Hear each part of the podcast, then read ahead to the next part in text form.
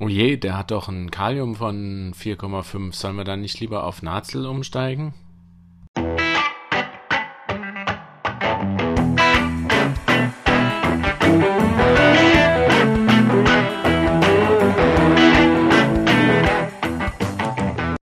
Hallo und herzlich willkommen zu einer neuen Folge des Kochbuchs Anästhesie, der Podcast von Anästhesisten für Anästhesisten und welche dies noch werden wollen. Ja, herzlich willkommen zu dieser Folge. Ähm, als allererstes so ein bisschen Housekeeping. Ähm, ich habe ein paar Kritiken bekommen, dass die Musik am Anfang zu laut wäre. Ich habe sie jetzt leiser gemacht. Funktioniert das? Ist, reicht das? Gib doch einfach mal Rückmeldung. Ist immer ein bisschen schwierig, das äh, so Sachen zu merken, weil man sitzt hier und spricht in einem Mikrofon und kriegt dann doch relativ wenig Rückmeldung. Ansonsten freue ich mich natürlich eben, wie schon immer am Ende erwähnt, über Bewertungen auf iTunes und so weiter. Auch da kriege ich ein bisschen mit halt, was ihr wollt. Und äh, manchmal kriege ich ja E-Mails geschrieben, da freue ich mich auch immer tierisch drüber. Gut, ähm, ich bin über einen Artikel gestolpert, den ich euch nicht äh, vorenthalten wollte. Und zwar ähm, ein Artikel, ähm, neun Gründe NaCl 09 von der Volumentherapie auszuschließen. Der ist im April 2018 veröffentlicht worden auf das Foam. Ähm, eins meiner Lieblingsseiten, wenn es um äh, ja, Foam in Deutschland geht. Ähm, ich war damals dabei bei dem, bei dem Gründungsprojekt in Berlin. Sind tolle Leute drin und es ist immer wieder super zu lesen und vor allem, ja, es werden Dinge hinterfragt, die man halt schon immer so gemacht hat. Ne? Wie zum Beispiel NaCl gegeben. Ja, wollen wir einfach mal die Gründe durchgehen. Ich verlinke euch den Artikel natürlich auch in einem Blogpost, dann könnt ihr dann selber nochmal durchlesen, werde nicht alles besprechen, aber Grund 1, es gibt kein physiologisch begründbares Prinzip, NaCl zu verwenden.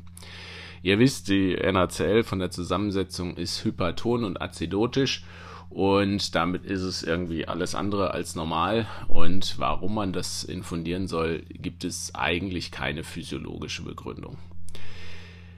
Ja, es ist wahrscheinlich doch eher so, wir haben es halt schon immer so gemacht, jeder macht so, so habe ich es gelernt und ja, funktionieren es ja irgendwie auch, ne?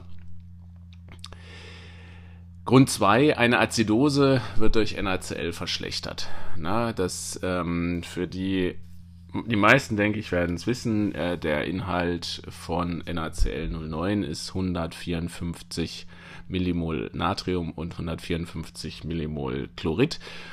Damit ist es überhaupt nicht physiologisch natürlich und man kann dadurch eine hyperchloräme Azidose äh, verursachen.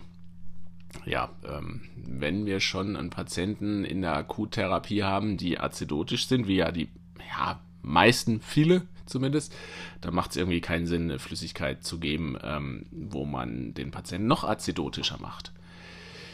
Grund Nummer drei, das ist, glaube ich, einer der Gründe, warum am allerhäufigsten Kochsalz verwendet wird, ähm, weil der Patient ist ja hyperkalem und in NaCl ist ja kein Kalium drin.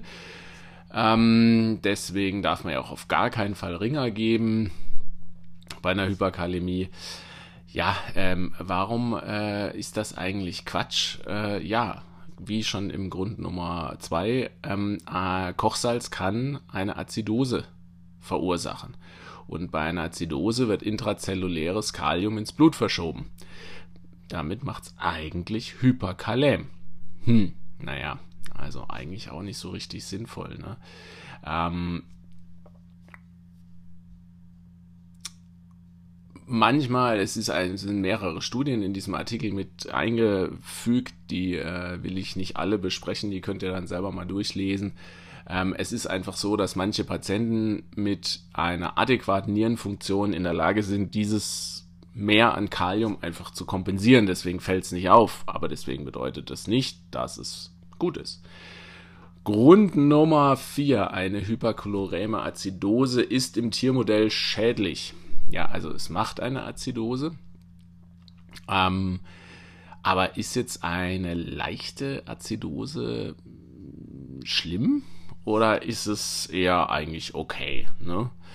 Ähm, da gibt es jetzt ein paar schöne Studien äh, in dem Artikel drin. Und ähm, die äh, zeigen eigentlich alle diese Studien, dass äh, quasi Azidosen ähm, schlecht sind. Ne?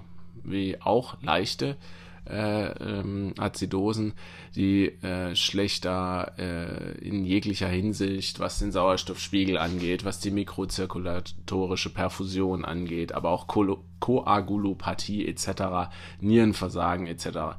Alles ist eigentlich ein schlechteres Outcome. So, jetzt rede ich schon wieder so lang.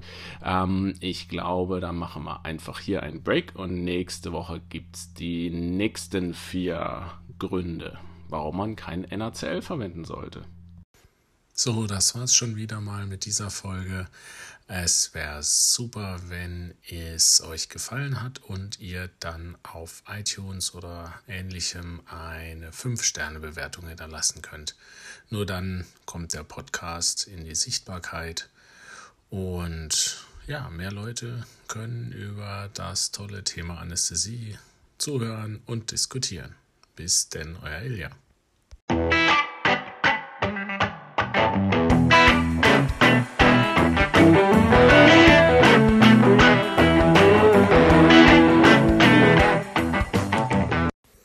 Wir wenden hier bei diesem Podcast größte Sorgfalt an, um korrekte Informationen rund um die Anästhesie zu geben. Dieser Podcast ist nur an medizinisches Fachpersonal gerichtet. Allerdings sind wir nicht immun vor Fehlern und übernehmen keine Gewähr für den Inhalt des Podcasts und dessen klinische Anwendung. Jeder ist für sein Handeln selber verantwortlich und wir empfehlen diesen Podcast nicht als einzige Grundlage für die Behandlung von Patienten zu verwenden.